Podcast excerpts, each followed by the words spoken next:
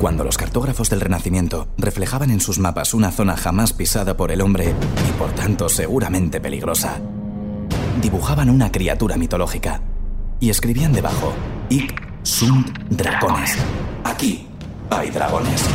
Bienvenidos a Podium Podcast, bienvenidos a Aquí hay dragones.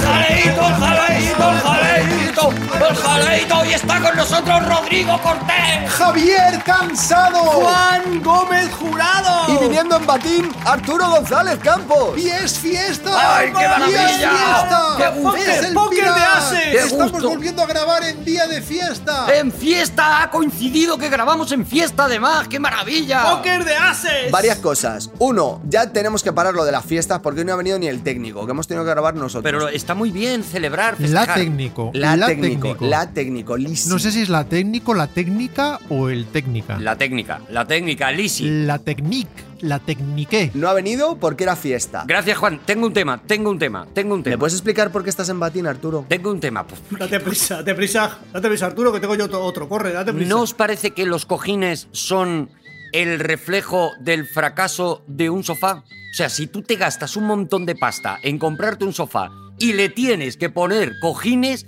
¿no te parece que ese sofá no es bueno? No. No, No, no, no, no, A no. los sofás hay que ponerles funda. No. Primero. No. A ver, Vamos a ver, vamos a ver, vamos a ver. a lo mejor el problema está en tu espalda, no en el sofá. Vamos a ver. Tú tienes móvil, ¿no? Sí, ¿Y qué haces con el móvil al comprarlo? le pongo una funda, pero es verdad. Vale, con la funda te lo... No, es verdad, no. Esto era para que reflexionaras y comprendieras que es ridículo ponerle una funda al móvil. Vale, con la funda- No para que defiendas la funda del sofá. Me has callado la boquita. A los sofás no hay que ponerles funda y a los móviles tampoco. Me has callado la boquita, pero porque me has hecho una demagogia. Te has ido a la funda cuando yo estoy hablando del cojín. Te he puesto un espejo revelador delante de la cara para que reflexiones sobre tu vida. Delante de tu carácter. Eso de comprarse teléfonos de mil euros porque son bonitos y meterlos en una fiambrera el primer día. Ridículo. Me he mirado a los ojos y he visto el abismo. Tienes toda la razón. Ya está, Rodrigo, ya está. Una vez más, mi tema, una mierda. No hay debates. Sabéis que yo, yo me pongo muchos sofás siempre, digo muchos cojines en los sofás continuamente. Yo, Es sofá es para ti. Eh, bueno, es el plural, claro. Plural de sofás es sofaes, ¿no? Vale, No, vale. No, claro. no, no, ya está, ya está. Javi lo hace porque así se siente como en un Me ha arena. encantado. El plural de sofás es sofaes. Es sofales. Yo siempre he dicho sofales. ¿Queréis que os cuente una cosa que me sucede que es bastante Eh. terrible? Es sofases. No, no, no, voy a defender a Javi. Javi estaba hablando, Javi. Es sofases, es así. Yo, como tengo una educación abs- absolutamente espartana, Exquisita. porque me crié en el frío y en, y en la desazón. Eh, la miseria. Cuando voy a un sofá un so- y a la miseria, voy a un sofá y es muy cómodo, digo, esto no puede ser cómodo, lo voy a hinchar de cojines. Y me pongo cojines que me inunda el Para cuerpo. estar molesto. Para estar molesto. Para Qué decir, maravilla. Pues tienes que ponerle fundas a los cojines, Javi. vale, lo acepto. Fundas de silicona. Échale guisantes. Hazme caso. Guisantes al sofá. Esconde el sofá, no sea que se gaste. Mételo en otra casa. Claro que sí. Os cuento una cosa que me pasa con el sofá. Y vamos con la primera contienda de piedra, papel o tijera. Y mucha atención porque ahí están los contendientes sacando. Rodrigo Cortés saca unas tijeras. Javier Cansado saca un. No sabría decir, son No. unas comillas. Está entre unas comillas o unas patitas que en mitad de su cara. No, es una hacen como cigala. un cangrejito. Es una cigala. Ah, es una cigala. Una efectivamente. cigala ¿Ves? soy. ¿Ves? Sabía que iba por Claro. ahí. Y Juan Gómez Jurado ha sacado un papel. Así que yo creo que queda claro que es tijera contra cigala. Pero con muchísima desgana, ¿eh? Yo creo que- Ha sacado un papel que tenía escrito dentro. Va. ah, Bah, bueno, claro, Porque no indiferencia. me habéis dejado contar lo del sofá y os lo voy a contar por mis cojones. Claro, Juan saca el carácter. Pero ¿y la sección de quién, Y ahora, Juan? ahora. La sección por mis cojones de Juan. Lo voy a contar ahora porque, o sea, ¿qué es, qué es esta mierda de interrumpirme? A mí no me quites tiempo, ¿eh? Hacemos una cosa. Voy muy justito, ¿eh? Paramos aquí, iniciamos la sección por mis cojones de Juan, cerramos la sección por mis cojones y volvemos a la lucha de tijera contra cigala, ¿vale? Sí, claro. Y esto lo edito yo, ¿no? Y dos horas y cuarto. claro que sí. Venga, va. Mete la puta sección. Adelante con Por mis cojones, por Juan Gómez Jurado. Adelante, Juan. Por los huevos que yo cargo siempre me tienen que Mi perro Ah, Bueno, no tenía el- el autorizado perro. subirse al sofá. Sí. Pero nos daba muchísima pena. Así que le compramos una manta para que se pudiera subir a la zona del chaislong. Va a gustar esta sección. ¿Qué ocurre? Que la zona del Seislón es donde metemos toda, eh, digamos que todo el almacén del desbordamiento de cojines. Es decir, en el sofá hay como 15 cojines y nosotros lo queremos uno cada uno. Entonces arrojamos todos los sofás a la Seislón. Problema.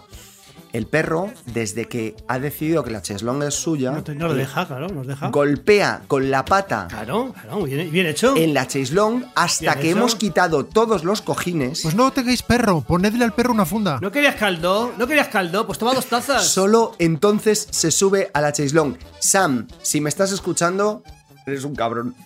Genial la sección, muy buena. Es muy buena. ¿Volvemos a piedra, papel o tijera? Es muy buena. Hasta aquí la sección de Juan y volvemos a tijera contra eh, eh, langostino era langosta. Cigala, Ah, cigala, por Dios. Juan, ¿estás seguro que no quieres que te abramos una sección para que acabes lo de la olla de las palomitas del otro día? Eso en el próximo programa. Vale, tijera contra cigala, yo creo, sinceramente, que gana tijera. Lo creo sinceramente porque tú ¿A cigala? con una tijera le cortas la cabeza a la cigala. La cigala se ha convertido en madeja. Ah, ¿qué es madeja ahora? ¡Madeja! Madeja entrelazando los deditos, juntando dos de ellos y tirando entre ellos. Pues mira, yo no sé si corto una cigala, pero una madeja la corto yo con mis tijeras seguro. Claro, es que Madeja también la cortan las tijeras. Has perdido, Javi, ya está. ¡Ah! ya está. ¡Ya! Ganador de la primera contienda, Rodrigo Cortés. Y atención, Rodrigo Cortés, ¿de qué vienes a hablarnos hoy? Anticipo que para que esto no parezca una sección apresurada de magazine de tarde y podamos profundizar algo más en la materia, vamos a dividir, como hemos hecho otras veces, la sección en dos partes. ¡Bravo! ¡Bravo! Eso nos va a permitir no tener que apresurarnos y además gozar luego de la intriga y el deseo de llegar a algo que siempre producen los coitus interruptus. Generamos un high para el próximo programa difícilmente aguantable. ¡Bravo! Lo que importa es que hoy vamos a hablar de teclas.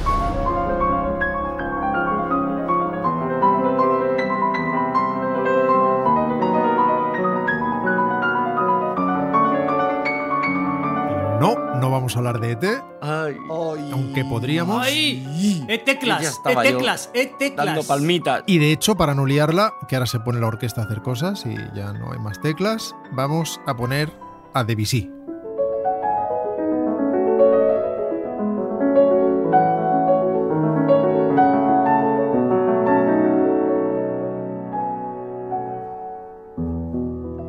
¿Recordáis que el otro día, en uno de los 16 programas dedicados al 2001 de Alex North,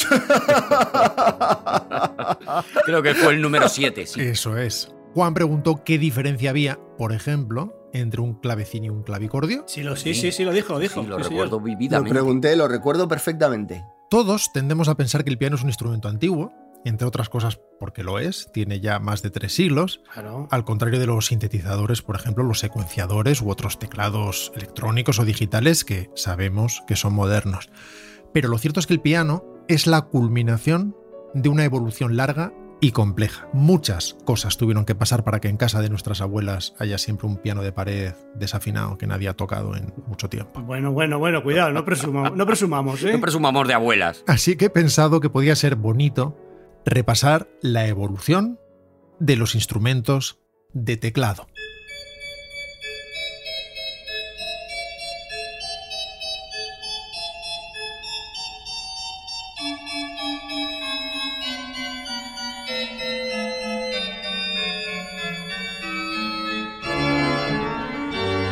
Y si suena un órgano aquí, es precisamente para advertir de que vamos a descartar ese tipo de instrumentos. No vamos a hablar de órganos, de acordeones, de melódicas, no se trata tanto de que el instrumento en cuestión tenga un teclado, los teclados al fin y al cabo son botones que disparan cosas, como que posean un tipo de mecánica específica precursora del piano acústico clásico actual. Yo lo que no entiendo es por qué Arturo está bailando esto como si fuera ritmo de polígono. Quiero decir que esto es- Porque tiene ritmo en el cuerpo, Juan. Porque, claro que sí, porque soy raperito. Es motivante esta música, por favor. Es el efecto de Bach en la chavalada. La chavalada en el polígono se pone abajo. Yo creo que si la gente, la gente de los que hace reggaetón escuchara más a Bach, a Bach, a Bach, eh, no sé lo que pasaría, pero vamos, algo. habría un efecto. Vamos a hablar, por tanto, de los padres, tíos, abuelos y bisabuelos del piano. Pero vamos poco a poco.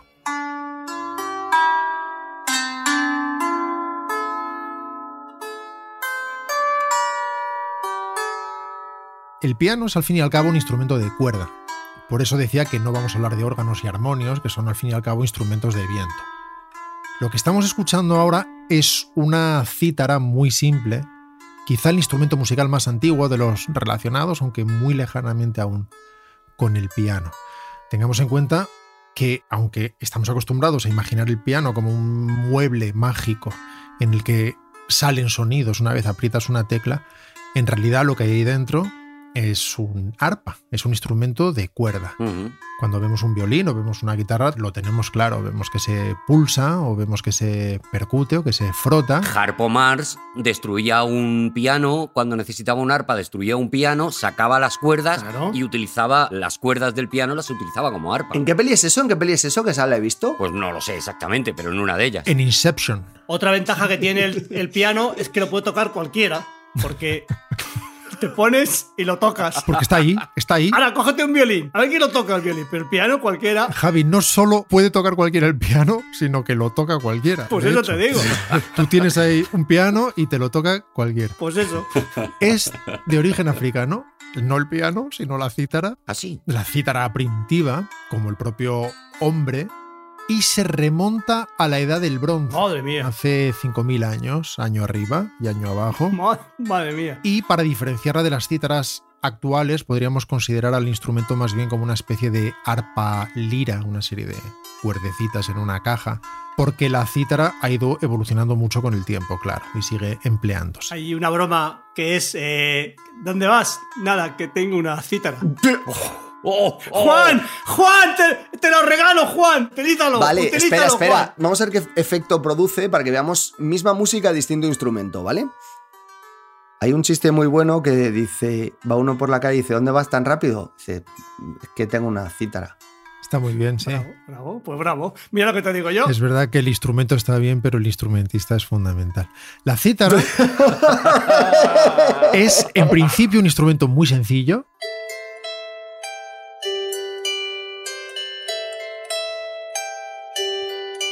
que puede tocarse con más pericia.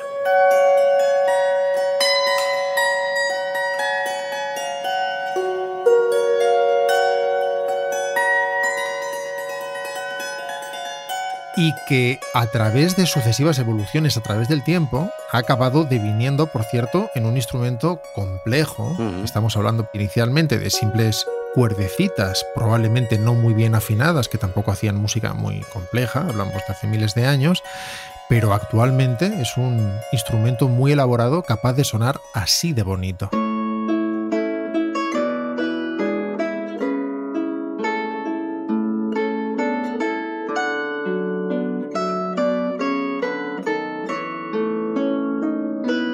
La, la cítara sería un poco como el homo antecesor y que se desvía por la guitarra y se desvía por los pianos. Es que es así un poco, ¿no? Es, es que es- es- De hecho, la palabra guitarra viene de cítara, Ah, claro. es una evolución fonética de aquello. está ahí. Qué bonito. Ahí está ahí. El ba- y banjo también, lógicamente. Pero el instrumento que tradicionalmente se considera el origen del piano, o en realidad el primer instrumento de cuerda, Ujú. tal y como dice Javi, todo va a provenir de la primera cuerda pulsada.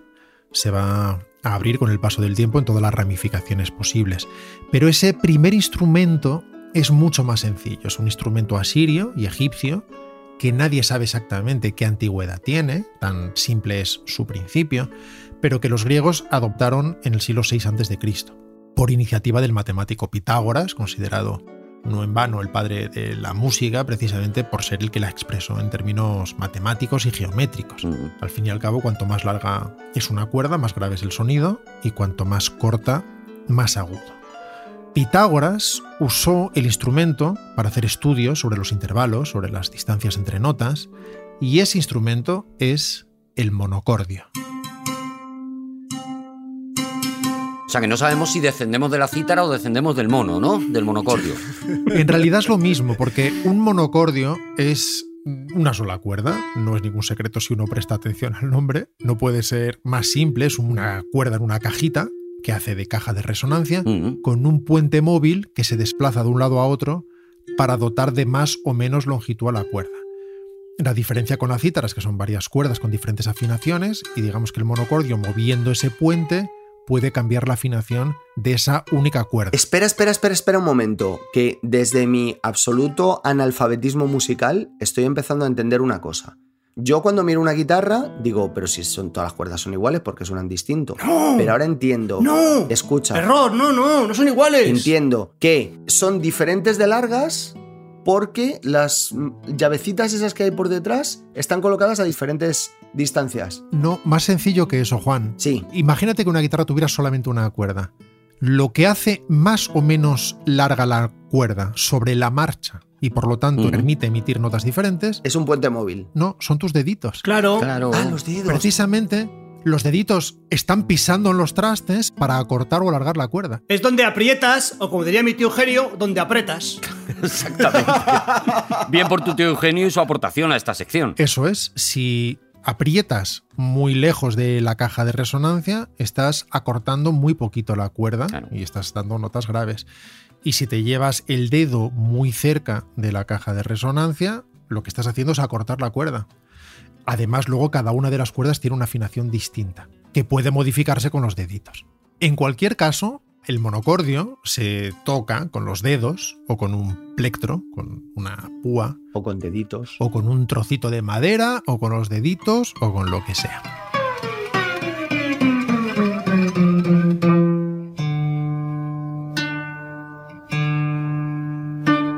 Pero, como podríamos pasarnos años hablando de la evolución de los instrumentos de cuerda, que acabarían en realidad desviándonos de nuestro camino y llevándonos al de los laúdes, las mandolinas, las guitarras, los violines, No descartemos nada tampoco, Rodrigo. Vamos, que esto está yendo muy lento porque hay que explicarle las cositas a Juan.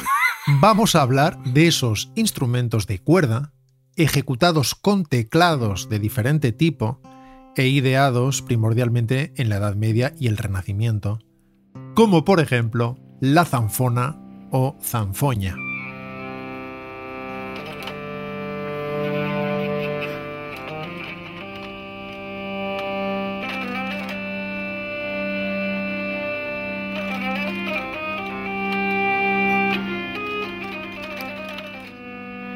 La zanfoña es un instrumento medieval bien curioso y bien bonito de mirar, Mm. es un mecanismo bien complejo y como casi todos es bien difícil de tocar bien. Es un cordófono frotado, es decir, es un instrumento de cuerda que en este caso, en lugar de frotarse con un arco, como sucede con el violín, por ejemplo, se frota con una rueda de resistencia accionada por una manivela. Si vierais una zanfoña, veríais que tiene adherida una manivela. Y esa rueda está dentro de la caja de resonancia. Y la zanfoña tiene, y por eso la mencionamos, un teclado en un lateral, dotado de unas espadillas que acortan o alargan las cuerdas para conseguir diferentes afinaciones. Has dicho que es muy bonita, y lo reconozco, pero el sonido, a mí el sonido es que tiene, ¿cómo decir?, una latencia, no sé cómo explicarlo, una latencia, que una- unas notas que quedan ahí como, como en, el, en el- en el espacio, ¿Que te inquieta? que me, me agobian, no me. O sea, me. ¿Te hace no me- efecto me- gaita? A lo mejor el, el, el Eso es, zumbidito de la un gaita. poco, un poco desazonante, es un poco un sonido que es bonito, insisto, que es muy, tiene muchos armónicos y tal, pero tiene una latencia ahí que no me, no me acaba de También es molar. verdad que el rock celta ha hecho mucho daño también con la zanfoña esta. A mí personalmente me gusta porque efectivamente tiene esos armónicos que menciona Javi que no tendrán de forma tan rica otros instrumentos de los que vamos a hablar ahora. Tengo una preguntita. Eh, yo l- recuerdo que leí El médico de Noah Gordon hace, pf, yo qué sé, 20 años. Y había un instrumento que se describía de una forma muy parecida a lo que estás diciendo tú, pero no lo llamaban zanfoña, lo llamaban organistrum. ¿Es un instrumento que te suene de algo? El organistrum, de hecho, es el antecesor de la zanfoña. Y en Ah. cualquier caso, muchos de estos instrumentos recibían nombres diferentes porque tenían pequeñas variedades, formaban Ah. parte de una familia común. Entonces podía recibir el nombre de vihuela o poner algún tipo de apellido a la vihuela con diferentes variaciones sobre el mismo principio elemental. La zanfoña puede tocarse al modo tradicional, como aquí está haciendo el zanfonista Germán Díaz, improvisando sobre un tema sefardí, o puede tocarse incluso de forma genuinamente moderna, como hace aquí Kilhem Tesk.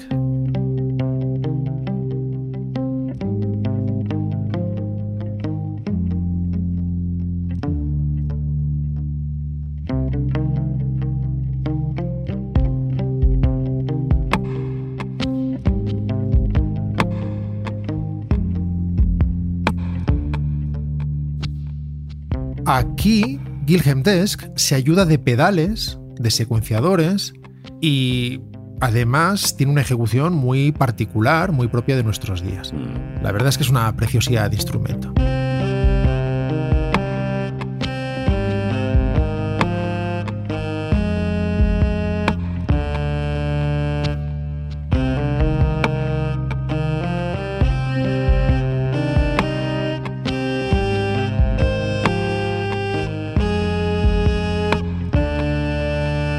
Si lo recuerdo, pondré el vídeo donde podéis ver a Gilhelm Desk tocar, porque todo esto que estáis oyendo está sucediendo en directo, no son diferentes capas grabadas consecutivamente. Me flipa. La zanfoña es un buen precursor, un buen pariente, aún lejano del piano, porque en ella se materializa de forma particularmente avanzada el esfuerzo realizado para percutir las cuerdas no con los dedos, sino con algún tipo de mecanismo intermedio.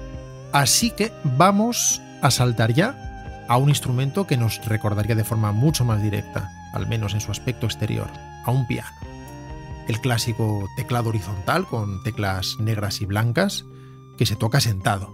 Hablamos del gran pariente antecesor del piano, el clavecín.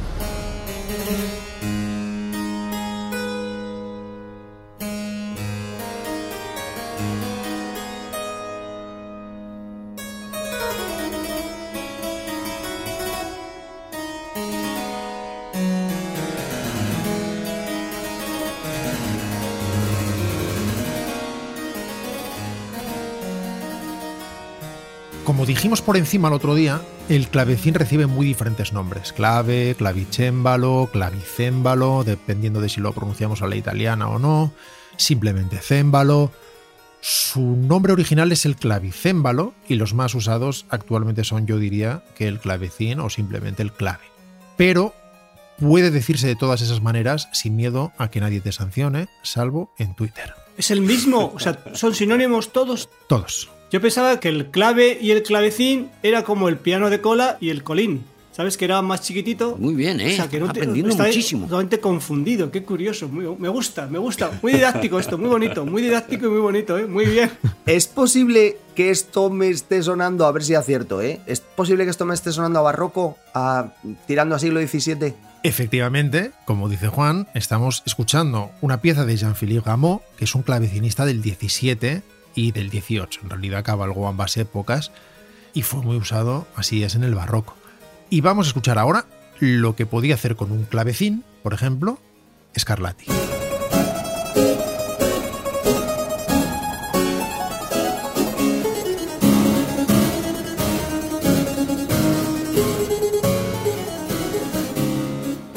Pero esto, esto es barroco, pero barroco pop, ¿no? El barroco era el pop de su época. Claro. Toda la música de su momento era el pop del momento. Domenico Scarlatti vive al lado de mi casa, o por lo menos tiene calle.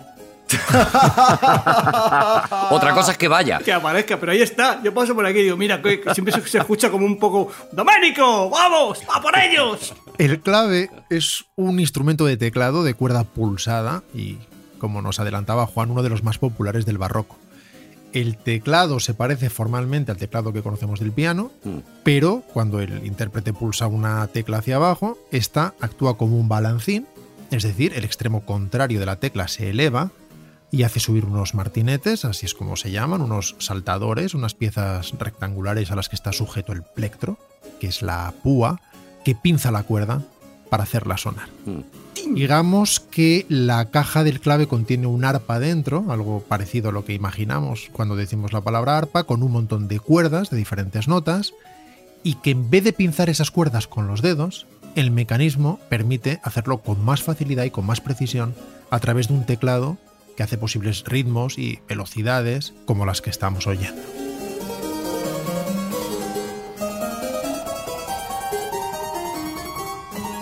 Eso sí, tal y como decíamos el otro día, no hay diferencias en dinámica. Es decir, la intensidad de la nota es la misma, aprietes mucho o poco la tecla. En ese sentido, el sonido es democrático, lo cual no siempre es bueno y algo monocorde. Una pregunta, entonces. Es que tú has dicho dinámica, quiere decir que la intensidad de la nota es la misma siempre. La dinámica es lo que te permite crear expresividad en tu ejecución haciendo que los sonidos puedan ser más fuertes o más suaves para tratar de transmitir una idea o una emoción. Como opuesto, por ejemplo, mm, si digo una tontería, me corregís, por favor. Al violín, que el violín sí que es extremadamente delicado y sutil porque no tiene trastes y depende de dónde estés, tiene más, como un milímetro puede cambiar la nota que estás emitiendo. Sí, pero eso no tiene que ver con la dinámica.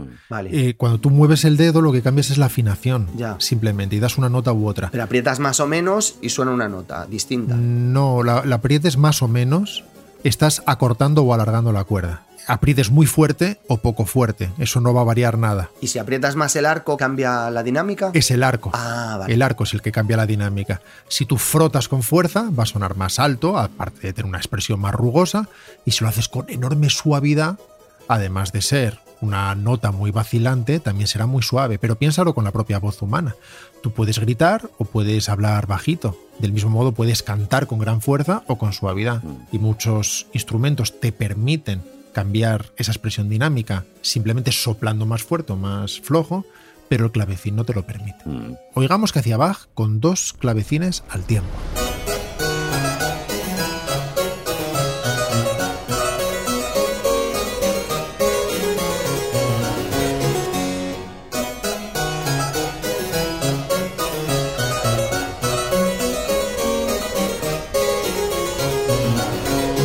Es que era Nacho Cano, va, ya con dos a la vez. Se trata de un sonido peculiar, un gran avance en el mundo de la música, que permite componer piezas de gran complejidad. Pero no es un sonido particularmente grato, No, creo yo. Es nada. una opinión estrictamente personal. Te flipa un poquito, o sea, te pone, te pone janareno. Sobre todo es un poco hiriente en comparación con la redondez y la riqueza del piano actual. Digamos que usa frecuencias primordialmente agudas, algo lacerantes, algo hirientes, que fatigan antes el oído. Pero es, insisto, un gran avance, un enorme avance técnico que afecta de forma sustancial a la ejecución y por lo tanto a la escritura. Permite tocar cosas que no se podrían tocar de otra manera y que sigue usándose hoy en día para lograr sonoridades específicas. ¡Ahí va! Esta la conozco.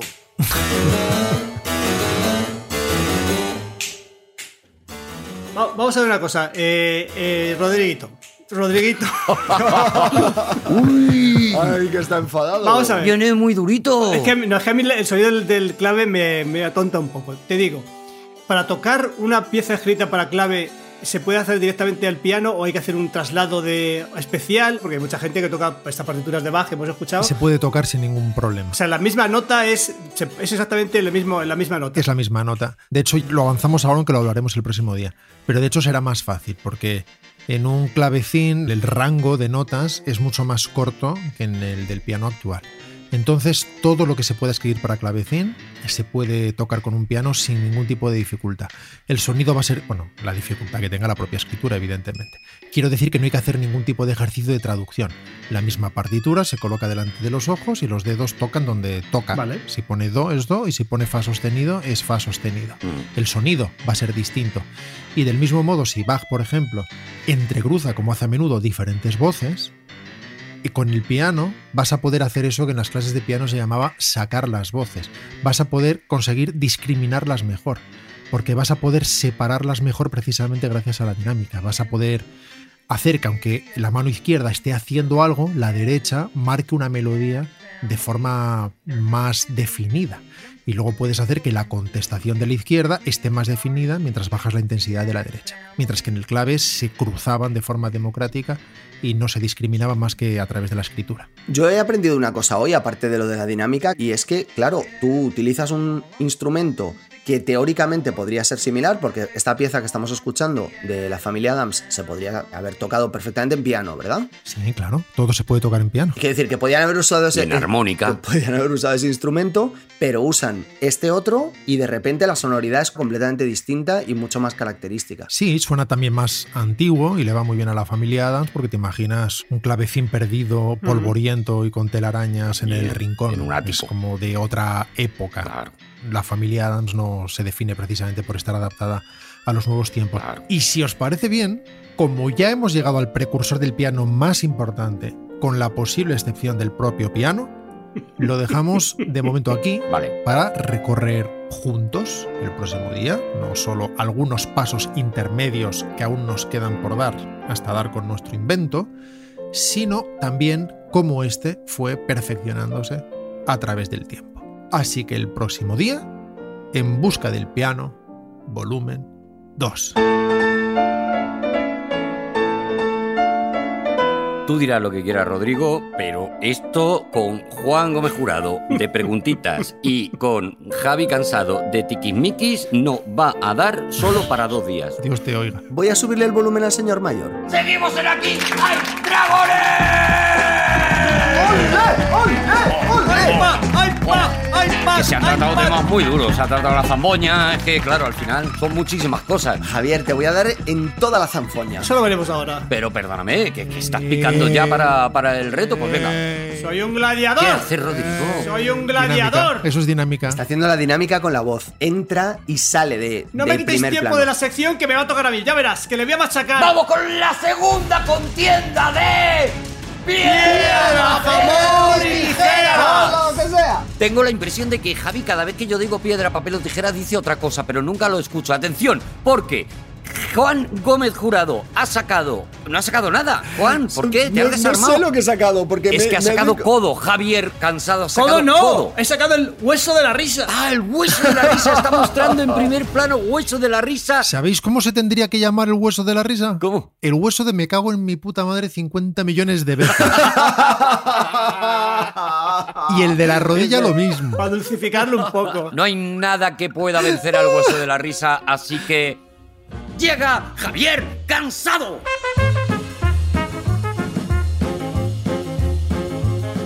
Bueno, ¿cómo estáis? ¿Cómo estáis, muchachos? Bueno, Tenemos que- eh, claro, vamos a le ver. tenemos que presentar como si no hubiera estado durante todo el resto Claro. del programa, es lo que tiene la sintonía. Como si no hubiera un mañana. Javi, yo a ti, aunque me hagas trampa, te quiero con locura. So- Lo único que te quiero pedir, por favor, Sí. por favor, Sí. eh, es un favor personal, ¿eh? Sí, claro que sí, lo que tú me pidas. Hoy no llames a tu ahijado. Ay, pues ha venido, ha venido. Además Eh, es a fiesta. ver, se- Junior se va- tiene se va- cositas que se- apuntar. Y se va a quedar a comer. No. Escuchadme, hoy mi sección, ya lo advierto, luego que no se me eche en cara, es un batiburrillo.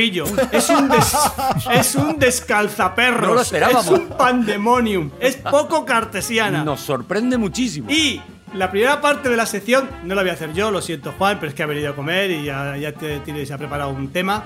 Y Está aquí mi, mi, eh, mi ahijado, Mariano Más Junior, pasa. Mariano Más es tu nombre y tal vez no sabrás. Hola, ¿cómo estáis? Junior, ¿Qué tal ¿cómo estáis? estás? ¿Cómo estáis? Hola, ¿qué tal estáis? ¿Por qué grabamos siempre en fiesta? Porque el pilar está en nuestros corazones, Junior. Pero un miércoles, un miércoles que sea también lectivo no estaría mal, ¿no? Nos gustan muchísimo los días del Pilar en general, entonces siempre que eh, cae uno, pues eh, aprovechamos para, para grabar. Pero no te quiero liar, Junior. Vamos a empezar. Porque me imagino que vienes Vamos a empezar. muy cargado de información sobre Carlos II el hechizado, así que adelante. Sí, sí. Descríbenos pues todo lo que tienes hasta ahora acumulado de Carlos II el hechizado. Adelante, Junior. Tiempo. Eh, bueno, no, es que no. Ya el Carlos II, el hechizado, ya no lo voy a tratar más. No quieres abundar en detalles, ¿verdad, Junior? Don, don Arturo, es usted un poco entrometidito, ¿eh?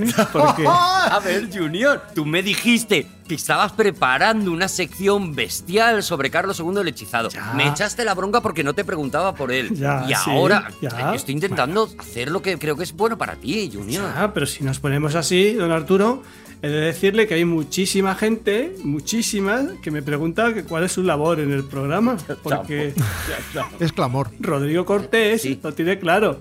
Juan Gómez Jurado lo tiene claro Sí. y mi padrino también lo tiene claro, pero don Arturo Conmigo hay dudas, a lo mejor. Hay no. gente que dice, ¿y qué hace Arturo? Para mí, don Arturo.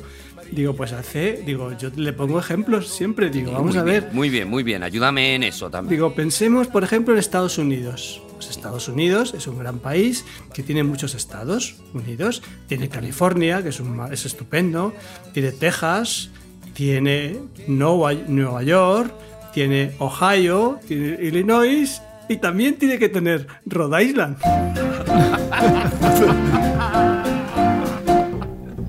Copper comes from Arizona.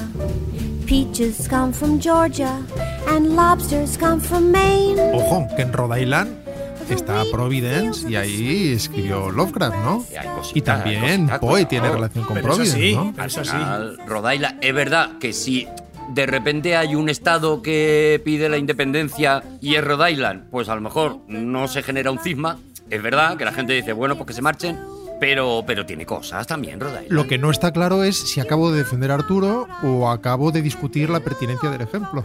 A ver, Rhode Island es pequeño con relación a Estados Unidos. ¿Pero por qué? Porque os recuerdo que Texas es tres veces España. Y California. Claro. California es fenomenal. Nada sí. es más grande que España. Déjate de rollo, Juan, por favor. Florida. Tres veces España no cabría en el mundo. ¿Qué cosa es tres veces España? Tres veces España, eh, tres veces Juan. España, estamos locos. Sí. Te voy a dar para que no te enfades tanto conmigo, que te veo que estás un poquito apicajado conmigo. Apicajado es la palabra, es verdad, Te voy Junior. a dar un chiste por si lo quieres aplicar en tu vida. ¿En qué se parece Florida y la, la gastronomía madrileña? Pues que ambos tienen callos. Bueno, bueno, bueno, bueno. Cuidado que puede haber competición de humor entre Mariano Más, Junior y Juan Gómez Ostras, Jurado. me está empezando a caer Vamos a bien ver. este chico. Ah, es escuchan- buenísimo. escucha- escúchenme. No voy a hablar de Carlos II el hechizado, No, ya, ya. como malignamente ha introducido don Arturo. El león. Voy a centrar mis estudios sobre el ser humano, el, el varón, el hombre más rico de la historia. ¡Gilito! No es Rothschild, ¿Creso? no es Rockefeller, no es... ¿Es es Creso? no, es Mansa Musa. Mansa Musa. Mansa Musa, que fue Suena a detergente. un sultán de Mali, correcto, en el siglo XIV. Como hace don, don, don, don Juan a veces, A mí a veces tampoco me sale el nombre. que cambia dinero, o sea, que- que- sí, que coge una cantidad de un año y entonces la extrapola, hace sus cuentecitas y te dice, pues este, este chale de Walt Disney valdría ahora 50 mil dólares. En casas unifamiliares, en Todopoderosos, hemos hecho, en el programa de Charlie Chaplin, hemos hecho cosas muy científicamente y siempre respetando la inflación. Junior, cuidadito, eh, que estoy aquí con la calculadora en la mano. Mansa Musa. Masa Musa, que fue sultán, fue emperador de Mali en el siglo XIV, se le calcula a día de hoy, como hace don Juan, 400 mil millones de dólares. Bueno, Tendría de los de entonces, o sea, de los de ahora, pero entonces. ¿Eh? tres veces España. Bueno, y ya está, no voy a contar más porque es un tema muy prolijo que no es para hoy. Era solo Pero una- este es el dato que. Pero te traes un dato nada más. Está bien, está bien, Junior. Bueno, pero está bien. Ha habido un Hay análisis. mucha es que no lo gente, quiero provocar. hay mucha gente que me pregunta qué hace don don No, Arturo. quiero provo- no, no, perdona, perdona, perdona, perdona. Gracias, gracias, Mariano Más. Gracias, gracias, gracias, perdona. Bueno, eh, pues voy perdona. a contar, para acabar mi sección en lo- todo lo alto, voy a contar una, una anécdota de mi, de mi padre. ¿Sabéis? Ah, sí. Saben, saben que mi padre era Un criticón. fue crítico de música. de música, Y voy a sí. contar una anécdota que le pasó con mi padrino. Que bien entran estas. Mi padre, que era crítico, le invitaron a ver un concierto de Joy Jackson. Pretty women out walking with gorillas down my street. Bueno, pues Joe Jackson, que estaba muy, muy de moda con esta canción, sobre todo en los 80, eh, concretamente no en los 80, sino en el 80, pues eh, vino a actuar a, a Madrid. A la mítica sala algo. Sí, seguro. Bueno, pues era- fue a un cine, el, el Cine Imperio de Carabanchel. Hombre, al mítico cine imperio de Carabanchel. Bueno, también mítico Cine Imperio. Claro. O sea, ¿habéis dado cuenta que en Madrid todos los barrios son emblemáticos? Sí, si lo pones delante, sí, claro. Y los marcos incomparables, sí, adelante. Las pinturas son normalitas, pero los marcos incomparables. Sí, es un, un- un melting pot. Entonces, el- el- mi tío, o sea, mi tío, mi padre, le invitó a mi, a mi compadrino, a Cansado, le invitó a ver el concierto de Joy Jackson, Sí. porque tenía posibilidad de un- una entrada doble, porque como era crítico de música. Claro, tenía- Y entonces dijo, vente a ver a Joy Jackson. Entonces mi padrino se puso muy feliz porque le gustaba mucho Joy Jackson. Muy bien. Y entonces mi padre nos dijo dónde iban. Y entonces se dio cuenta que iban en- a, a Carabanchel. Mi padrino llevaba tiempo sin ir por Carabanchel, hacía años ya que no vivía en Carabanchel. Javito cansado se dio cuenta de estamos yendo hacia Carabanchel. Mi padre Eso no me es. quiere decir dónde me lleva, pero ah, estamos Eso es. yendo a- Entonces fueron allí al concierto y se dio cuenta mi, mi padre que mi, mi padrino cansado estaba como muy triste, muy triste. Y empezó el concierto y decía mi padre, pero ¿cómo estará este hombre tan triste si, si le gusta mucho Joe Jackson y estamos en, en Carabanchel? Entonces sonó esta canción y entonces Javi cansado se puso a llorar. Ay. Se puso a llorar, a llorar. Y entonces, claro, mi padre dice, ¿pero qué te pasa, Javi? Dice, es que aquí, en este cine, fui la última vez que salí con Antinapi. ¡Ay, pobrecito! Claro. Y entonces- Antinapi. Ay, se vi- Claro. se El vino abajo. dolor por Antinapi no lo superaba yo Claro, Jackson fíjate ni nada. que nada. Y fue el único concierto que dio en Madrid, en un cine, en Carabanchel, que lo podía haber disfrutado mazo Fíjate. y, y no lo pudo disfrutar. Oye, ahora ese cine sí me parece emblemático porque fue donde la última vez que estuvieron juntos Javito Cansado y Antinapi. Fíjate, de repente sí que me parece que es leyenda. Ya, no, ya no existe. Ni el cine ni Antinapi. Anecdotaza, ¿eh, Junior? Buenísima, de verdad. ¿Tirapi murió? No, no, por favor, no me- Eso se aclaró en Todopoderosos. Tenéis que prestar atención a vuestros programas, compañeros. Es verdad, es verdad, pero lo, lo bloqueé. ¿Contó en, en Todopoderosos? Bueno, me voy. Me voy que está, está mi, mi madrina que está haciendo una tortilla de calabacín y me gusta mucho. Os dejo otra vez con el jefe, ¿vale? Adiós, Junior.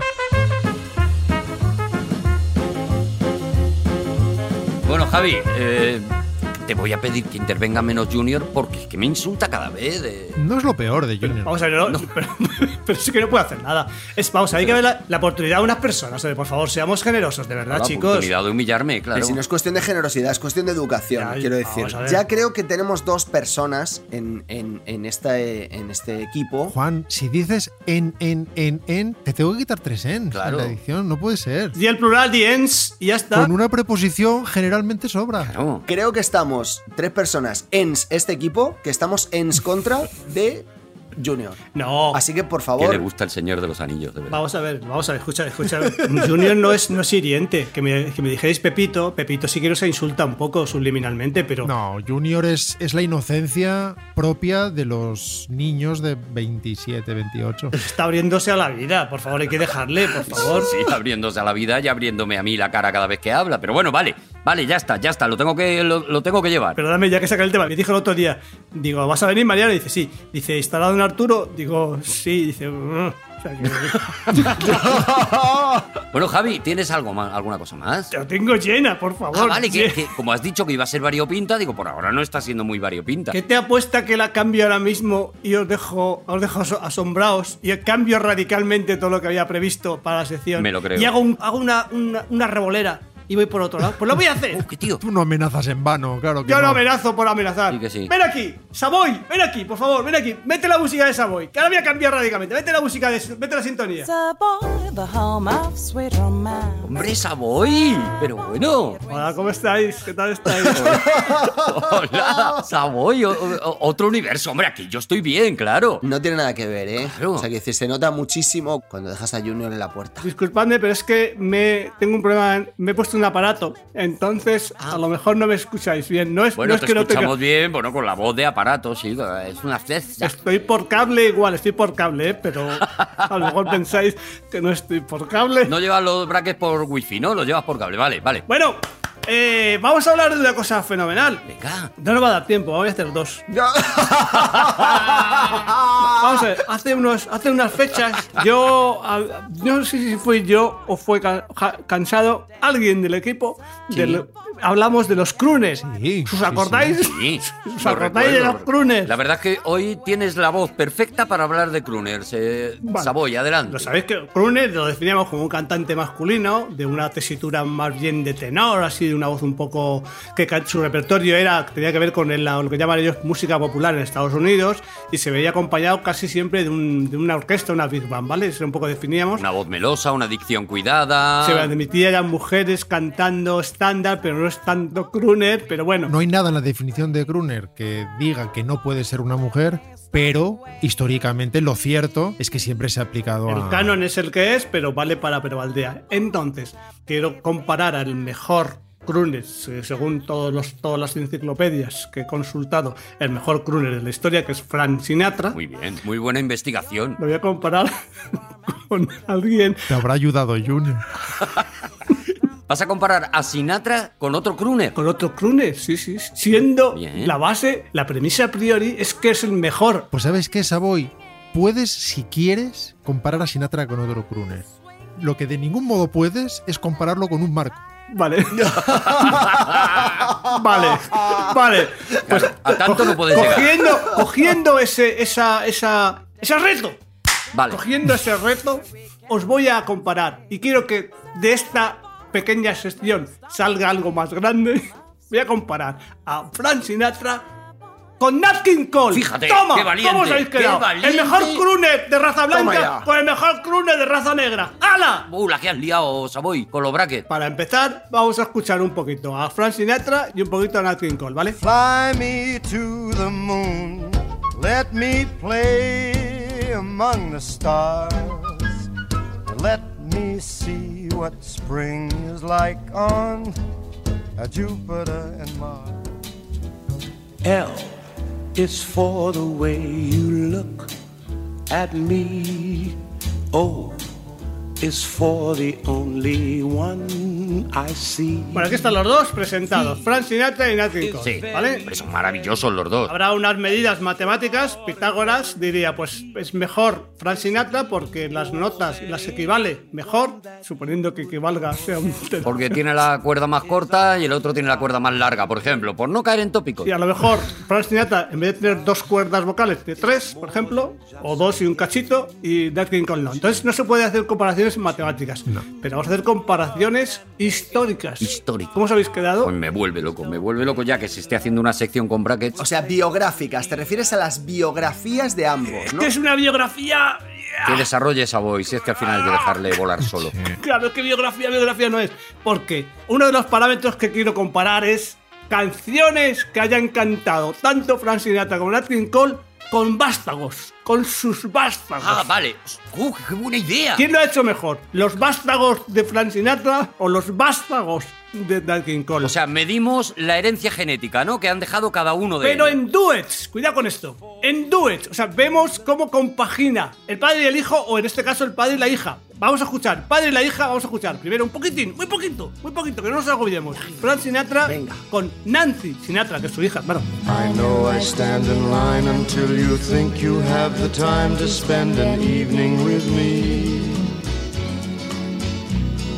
And if we go someplace to dance, I know that there's a chance you won't be leaving with me. Es precioso, es precioso, ¿verdad? Es que es precioso. Y ahora, lo mismo. bonito, muy bonito. Pero no, no valoremos, por favor, no valoremos la canción, por favor, no Vale, valoremos vale, la perdón, canción. perdón, perdón. valoremos la comunión de las voces del padre y la hija. ¿Cómo empastan? Eso ambas es, voces? eso es, eso es. Para que veamos el, un poco si. A ver si hubiera. un- ¿Cómo se dice? Portamento. A ver si hubiera portamento de algún tipo. A ver, ojalá hubiera portamento, vale, vale. El portamento. eh, Bueno, está bien, portamento. Porta- no, portamento metafóricamente hablando, por supuesto. No portamento. Hoy significa eso. No vamos a poner. No nos vamos a poner tontos. Vale, pues ahora vamos a escuchar a. Hemos escuchado a Frank Sinatra y Nancy Sinatra. Ahora vamos a escuchar a Nat King Cole y Natalie Cole.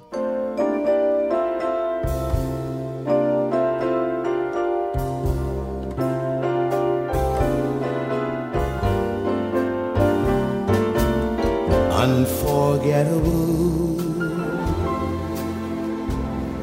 That's what you are.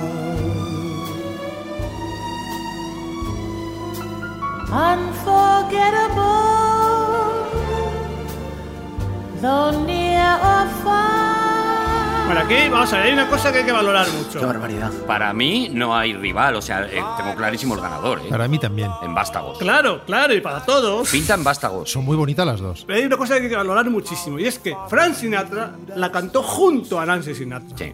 Pero en esta es ya muerto. Nat King Cole había muerto. Muchísimo más mérito para Nat King Cole. Por eso, todo el punto. Vale, propongo que si hay empate, el punto que desempata, hablando de padre muerto, tiene que ser el de Juan. Chicos, yo no tengo ni idea de música, pero me gusta mucho más eh, Natalie Cole barra Nat King Cole que Frank Sinatra barra Nancy Sinatra. Pues el punto, el punto en este caso para los, para los duets con vástagos es. Pero vale, es el punto para Nat King Cole. De momento y es- No, pero si no hemos Oh. votado. No se ha votado, claro. En todo caso, Juan desempata. Juan desempata si hay empate. Pues venga, votad. Vota tú, Rodrigo. Yo voto por los Sinatra, sin dudar un ¿Y instante. tú, Arturo? A muerte, los Sinatra. Vale, pues ahora os vais a joder porque yo voy a votar. voy a votar a Nat King Cole. Y como tiene Juan el voto de calidad, pues ha ganado Nat King Cole. Y diréis, Dios mío, mi vida, ¿cómo le ha podido ganar Nat King Cole a Frank Sinatra? Pues le ha ganado. Le ha ganado. Venga, vamos a No, pero sí. Es muy bonito el dueto de Nat King Cole y su hija. Sí. Muy bonito. Y es muy bonito el de Sinatra, pero hay un Ah, empastamiento en esa subida tan ligera y tan ingenua de esa melodía Es que no. que es mágico. Vale, Vamos a dar un paso, un paso más allá. Vale. Vamos a comparar no tanto los duets con los hijos, sino qué han dado lugar cada uno. O sea, el ADN en qué ha quedado. Vamos a escuchar primero, sola, solita, a Nancy Sinatra. You keep saying you got something for me.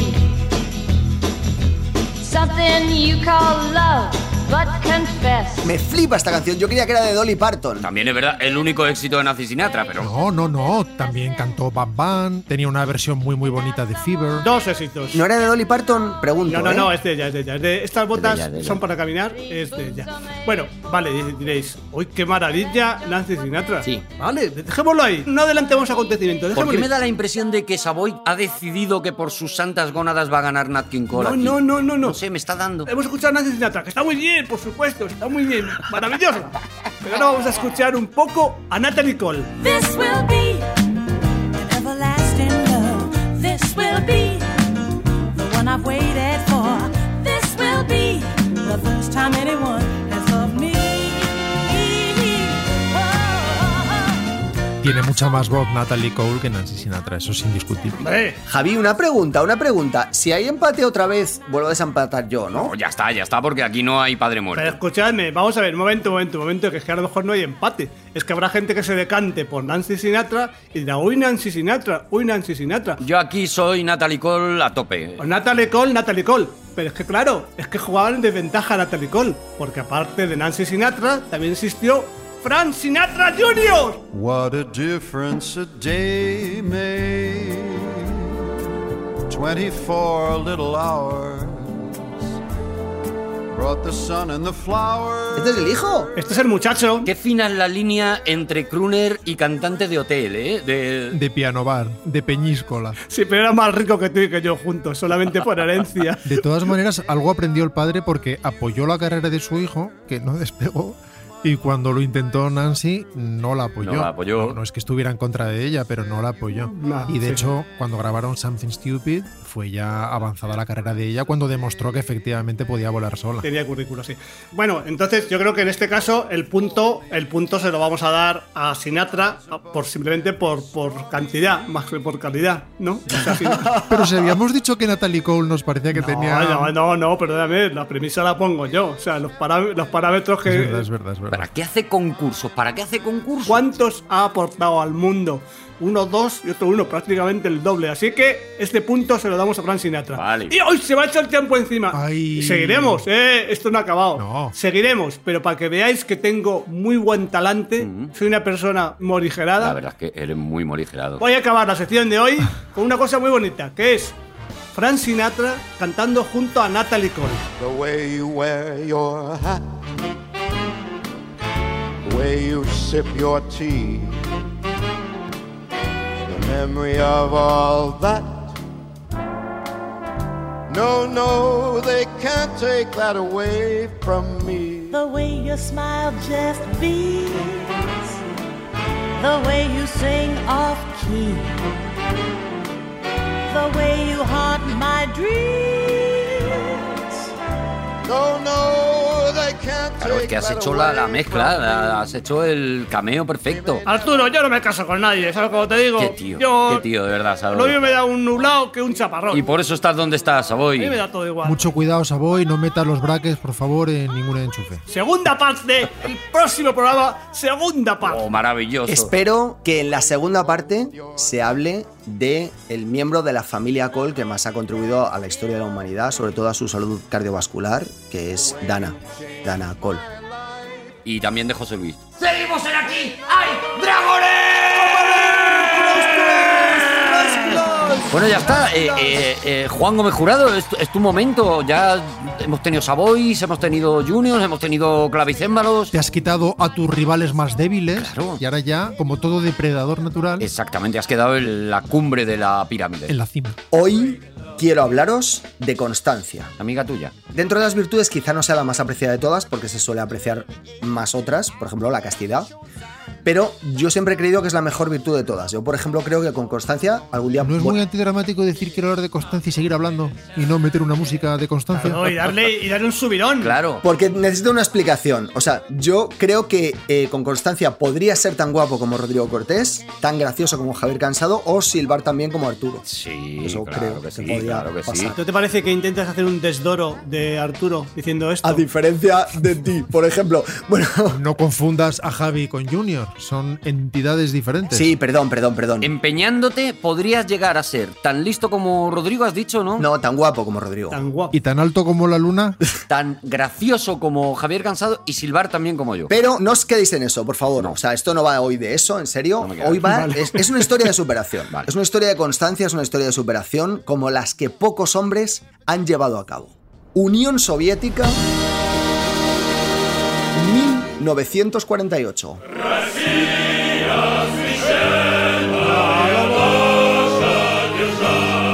Madre mía, no he bailado yo esto, madre mía, no he bailado yo esto, madre Qué mía. emoción y que suene esto en el Día de la Hispanidad, qué bonito. qué ganas de ver un partido. Aquí llega nuestro primer eh, protagonista de la historia, en el rincón izquierdo, con 70 años, 168 centímetros de estatura y 80 kilos de peso, Joseph Stalin. El programa que aclama a Stalin. Aquí hay dragones. Adelante, eh, Juan. Joseph Stalin, eh, en adelante más conocido como Pepe, eh, medalla de plata en los dictadores más sanguinarios de la historia, con 23 millones de muertos. ¿Cuántos? 23 millones de muertos. 55 millones de muertos menos que Mao, que es el campeón indiscutible, pero 6 millones más que los 17 millones de muertos de Hitler, que es medalla de bronce y bastante loser comparado con estos dos. Pero si metes a lo mejor, si metes el porcentaje de la población, a lo mejor Pol Pot le supera a todos, ¿eh? Cuidado con esto, Por ¿eh? porcentaje de la población sí, pero en el ranking está el número 9 y digamos que Hitler en todo caso comparado con Stalin se quedó a medio gas. Eso por un lado. Por el otro.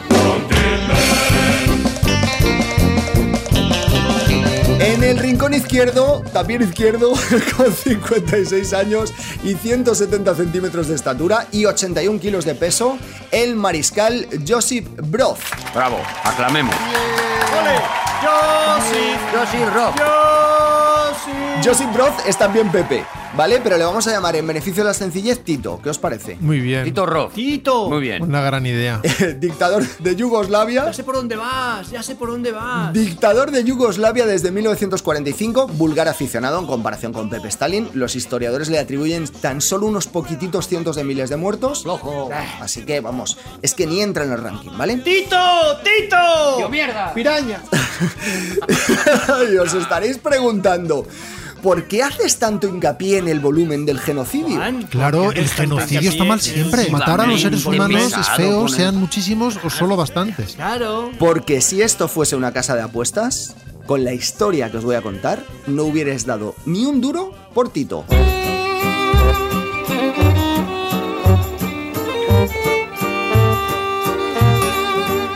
Yo reconozco que se me hace muy difícil tomar en serio a un dictador que se llama Tito. La verdad es que no, es que cae guay. Si te sirve de algo, Juan, yo he estado en Dubrovnik. Me va a servir más adelante. Si lo quieres utilizar, ahí está, ¿vale? Primero, su poquito de contexto. Estamos en 1948 y las relaciones entre la Unión Soviética y Yugoslavia no pasan por un buen momento. Estamos detrás del telón de acero. Se supone que todos por este barrio siguen las directrices de Pepe Stalin. La Unión Soviética ejerce un poder indiscutible en todos los países que son meros satélites. ¿Todos? No, porque hay un pequeño país balcánico que resiste ahora y siempre la influencia de Pepe Stalin. Donde Tito. Yugoslavia, como habréis imaginado, va a su puta bola. El gobierno personalista de Tito se ha anexionado territorio italiano en la costa del Adriático, apoya activamente a los comunistas en la guerra civil griega, incluso hay varias escaramuzas militares en Italia con tropas occidentales. Y esto a Pepe Stalin no le gusta ni un pelo. Las relaciones entre el bloque comunista y el bloque occidental están súper tensas, no hace falta que venga Tito a tocar las narices. Claro. Y os estaréis preguntando, ¿qué es lo que hace un dictador con 23 millones de muertos con un dictador mucho más chiquitito que no sigue sus cariñosos dictados? Que ahora ¿Qué un, estará haciendo un un dictador de dictador estos así potentes que de tiene esa muchos muertos cantidad con otro de que apenas eso, está que tiene siguiendo eso más con que otro que unas dices, pero si este, pequeñas, si eh, pobrecito, si este no es nada. Saber eh. dónde va la cabeza de un dictador. La respuesta la ha acertado Javier Cansado, es muy sencilla. Asesinarlo.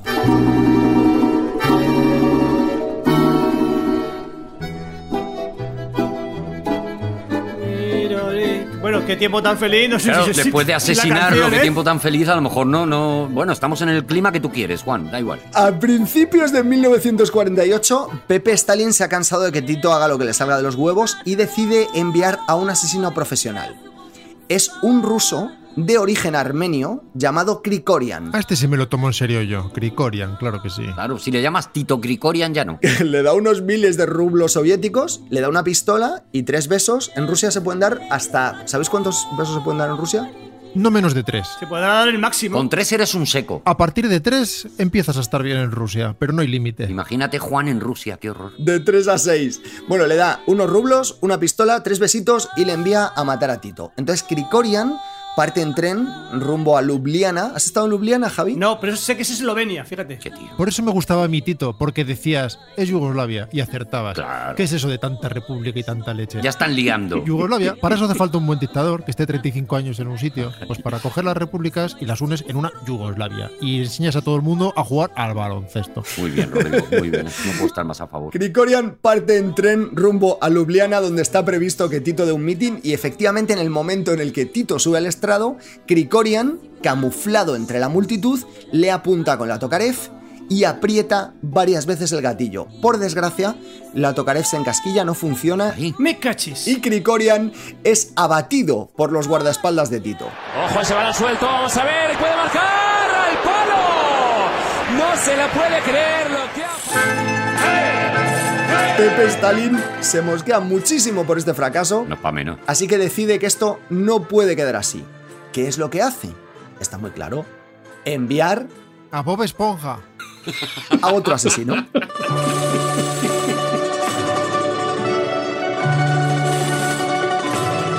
En esta ocasión, asesina. Ana Gramovna, natural de Vladivostok, es una hábil lanzadora de cuchillos que había trabajado en un circo desde su más tierna infancia antes de ingresar en las filas de los partisanos durante la guerra y finalmente acabar en la inteligencia soviética. Gramovna recibe a su vez un billete de tren, esta vez a Visegrad, en la actual Bosnia, donde está previsto que el mariscal Tito inaugure una escuela. No hay besos, no hay besos, no hay rublos. No le da Pues nada. besos por, por un respeto. Esta no besa. No me consta lo de los besos. Jaramona no estaba para leche. Pero ¿cómo vas a saber que le da, te da tres besos a Grigorian y luego no, y no sabes los besos que le da esta y tía? con Por favor, Jaramona, eh, a la haz- Hace venga. aguas, es que la historia hace agua, la jaramona esta hace agua. Tito se baja del coche, como os decía, entre aplausos de los partidarios, fanfarrias, pañuelos blancos y negros, que es como se recibía a Tito habitualmente, y de repente Jaramovna surge entre la multitud, tiene preparada, atención, entre el dedo índice y el corazón, la hoja de su fiel cuchillo de 11 centímetros, que está acabado en un contrapeso. Entre, un momento, un momento. Entre el índice y el Ah. corazón. Eh, El, el- el- el índice... Lo coge raro, ¿no? Bueno, Es verdad. No, lo cogen Está- entre está- el índice y el corazón, es así, ¿eh? Es así, ¿no? En los circos es así, ¿no? Ah, vale, porque lo tira así como para arriba, ¿no? Lo tira como, como para clavar. Vale, vale. Es un gremo, es un, un gremo, es, lo- es un cuchillo acabado en contrapeso, que es como llaman los lanzadores de cuchillos en Rusia la herramienta, ¿vale? O lacón. No.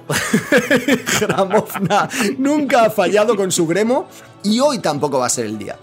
Echa el brazo hacia atrás, calcula la distancia y justo en el momento en el que Tito emerge del coche, lanza el gremo e impacta en todo el cuello de uno de sus guardaespaldas ¡No! que se cruza justo en ese momento. ¿Por qué? Lo ha hecho mal. Tenían que haber atado a Tito en una tabla redonda giratoria Claro. y habría acertado. Claro, y un señor con bigote gordo anunciándolo. Y así sí acierta, pero claro. Con esta, se nos quedaban dormidos, va a venir el gol, va a venir el gol, va a venir el gol. ¡El balón al palo! ¿Cómo no entró esa jugada? La venían persiguiendo, angustiado porque no iba a poder... Bueno, bueno, pero, marcar. pero, o sea, Lo Tito hace. sigue vivo, eh, no hay manera de Jaramona, me imagino que vuelve eh, eh, con la cabeza gacha. Cab- cabe- Cabibajas. El guardaespaldas muere instantáneamente, Jamovna es acribillada a un spot.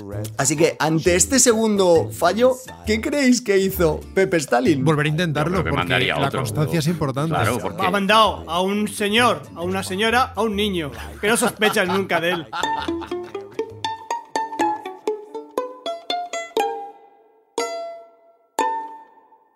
A Abril de 1948. Stalin requiere esta vez los servicios de alguien externo. A ver si va a estar ahí el kit de la cuestión. Al final externalizar las cosas es Sí, una es solución. mucho claro, mejor, muy lo bien, privatizas. Muy bien. Seguro que llama a sus amigos para que le maten. En la Rutenia subcarpática, en Galicia, encuentra un químico, antiguo maestro escuela, jugador empedernido y pendenciero llamado Laszlo Rubik. Oh, mira, como el del cubo, Como Picasso, Laszlo. Rubik era húngaro, pero sí, comparten apellido, efectivamente. El, el otro Rubik, digo. No era de la Rutenia subcarpática como este Laszlo Rubik. o sí. ¿Tú has estado en la rutenía subcarpática, Javi? Dos veces. A Rubik le encarga un trabajo algo más sutil. Tiene que viajar hasta Trojir, donde Tito va a participar en un banquete homenaje. Deja de inventarte los nombres, Juan. Eso no existe. Lo que me flipa es que Tito ni se mosquea, o sea, lleva dos y ni se mosquea. Él sigue haciendo cosas en público sin ningún ¿Quién problema. estará detrás de esto? ¿Quién está mandando a estos criminales? A la primera te preocupas, a la segunda te preocupas mucho más, a la tercera te relajas porque Sí, bueno, dices, esto no... O Oh, no, vamos por dos todavía. Tito va a participar en un banquete homenaje a los caídos en el frente. Sí. Y Rubik, eh, bueno, pues hace caso a Stalin, dice, oye, pues me- tengo que ir hasta Trojir y voy a, voy a intentar infiltrarme en ese banquete. Pero claro, no puedo hacerlo de cualquier manera. Entonces engorda unos cuantos kilos para hacer más creíble que es cocinero. Entonces se atiborra durante semanas de manteca de cerdo en el desayuno, la comida y la cena. Semanas comiendo única y exclusivamente manteca de cerdo hasta dotar a su aspecto ¿Y físico. eso, eso de verdad que engorda? ¿Te Pero engorda? a mí me suena que era un gocho y se lo buscó de excusa, porque es que no veo la Yo justificación. creo que según de- la dieta Atkins, si tomas manteca de cerdo, adelgazas. Claro, no, ¿cómo vas a engordar? Pues si tomas una única ingesta de algo, solo de algo, ¿te lo, lo puedes engordar? Os propongo que comáis manteca de cerdo durante semanas, a ver qué pasa. Anda, que no lo habremos dicho. Lo voy a hacer. Yo cuando era niño, mi- mi- mis padres me han criado con, con manteca de cerdo untada. A todos se nos han ido los padres un fin de semana. Rubik se hace pasar por cocinero, una vez que ya ha adquirido la redondez en sus mejillas propia de, de esa profesión, se infiltra en las cocinas del banquete y consigue Vamos por allá. y consigue llegar a la agregada. La agregada, eh, para los que no hayáis estado en, en los países bálticos, en Yugoslavia, es un guiso a base de pescado. Sí, sí, sí. Está bien que lo aclares, Juan, pero... Creía que era un cargo la agregada, no, no un plato. Pero un cargo que tampoco es muy importante, porque no es un cargo que, La agregada. que es, que es tu padre agregado. Vete a la mierda. Bueno, pues no va, no va a ningún lado. Es como que se acopla al grupo, ¿no? Eso es, eso es. Es como el típico que está siempre a la hora que has quedado con la gente, pero nadie sabe quién la ha llamado. ¿Y este quién es? Eso es, y dices, ¿por qué está el agregado? Porque siempre está este, pero es amigo tuyo y nadie sabe de quién es amigo y nadie la ha llamado, pero ahí está. Ahí está. Con suma habilidad y discreción, Rubik extrae del mandil un tubito que contiene un cóctel Mm. de arsenio... ar- Bien, bien dicho, bien dicho. Estás bien. no.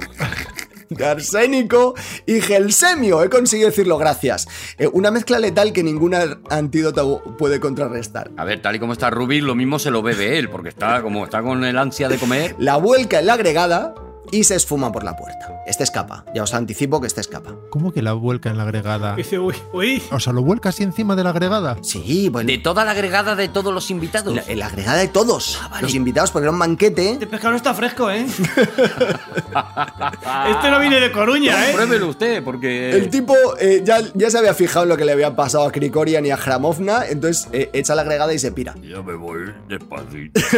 la mezcla fue efectivamente letal para 11 de los comensales, entre los que no estaba el mariscal Tito, Ay. a quien no le gustaba el pescado. ¡Ay! Y ese día se había pedido Comió carne. una salchicha. Parece cubo. buena. La busca Pachuca. La pelota al palo. Una pelota peligrosa que pegó en el palo. Hombre, tienes que ser pillo. Tienes que echar en todo, un poco. Échalo en todo, en el postre, que ahí sí que. En la tarta, Eh. claro, porque de dulce al final todo el mundo es de dulce. Es muy difícil perdonar la tarta al final. La estadística no va muy bien para Stalin por ahora, creo. 3-0. Bueno, por un lado no, por otro lado es un señor que no se rinde. Claro, constancia, ¿no? Es una historia de constancia. Tres intentos de asesinato, tres fallos. ¿Qué hizo Pepe Stalin entonces? A ver que si lo imagináis. Fue él directamente. Que si no lo hago yo, no lo hace nadie. Eh, Rodrigo, El- mm, con la mente le deseó cosas malas desde Rusia. Un muñeco vudú, a lo mejor. Yo creo que fue a, ver, a visitarle y le dijo, ven Tito, te voy a decir una cosa, ven Tito. falláis los tres. Ay. ¿Sabéis lo que hizo Pepe Stalin? A ver, Arturo, ¿tú qué crees? Lo que, lo que, lo que, lo que. Envió al mismo tiempo A tres. a otros tres asesinos. ¡Claro que sí!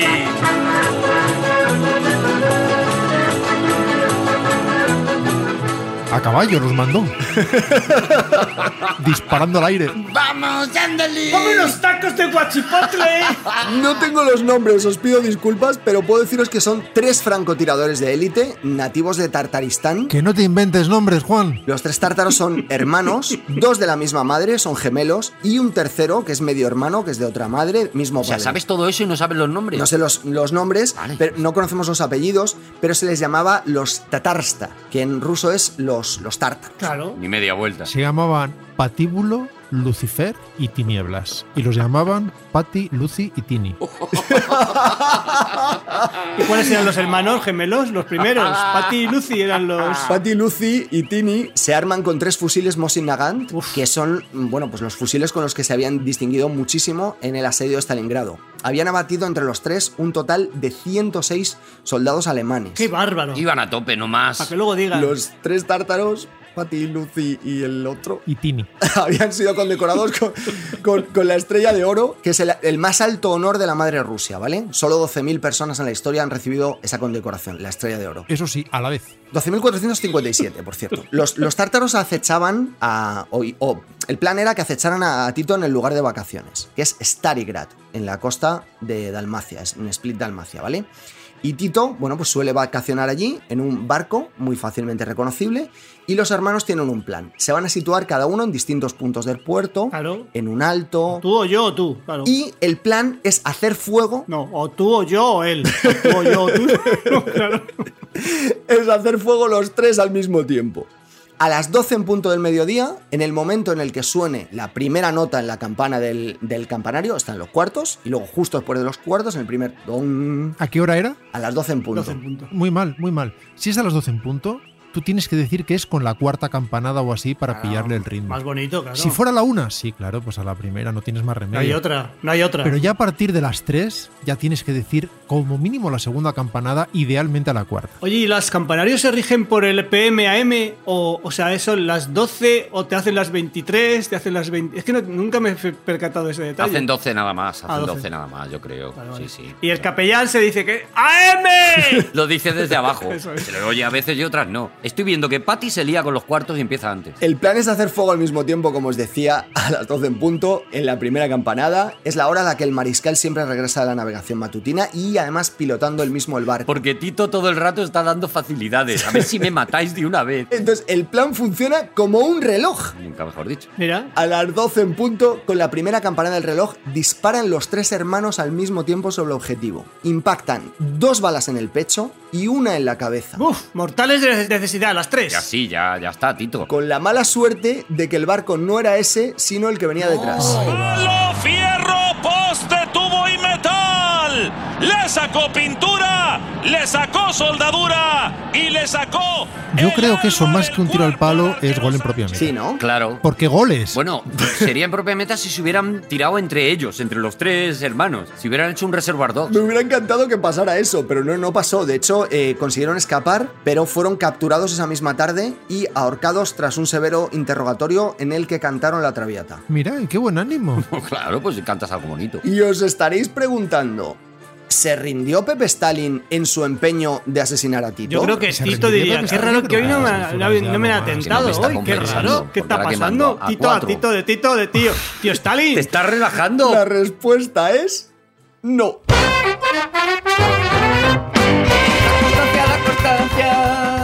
Voy a mandar a un equipo de fútbol entero. a que se va. 18 intentos de asesinato más, hasta un total de 22 intentos de asesinato. Tres coches bomba que no explotaron o lo hicieron tarde.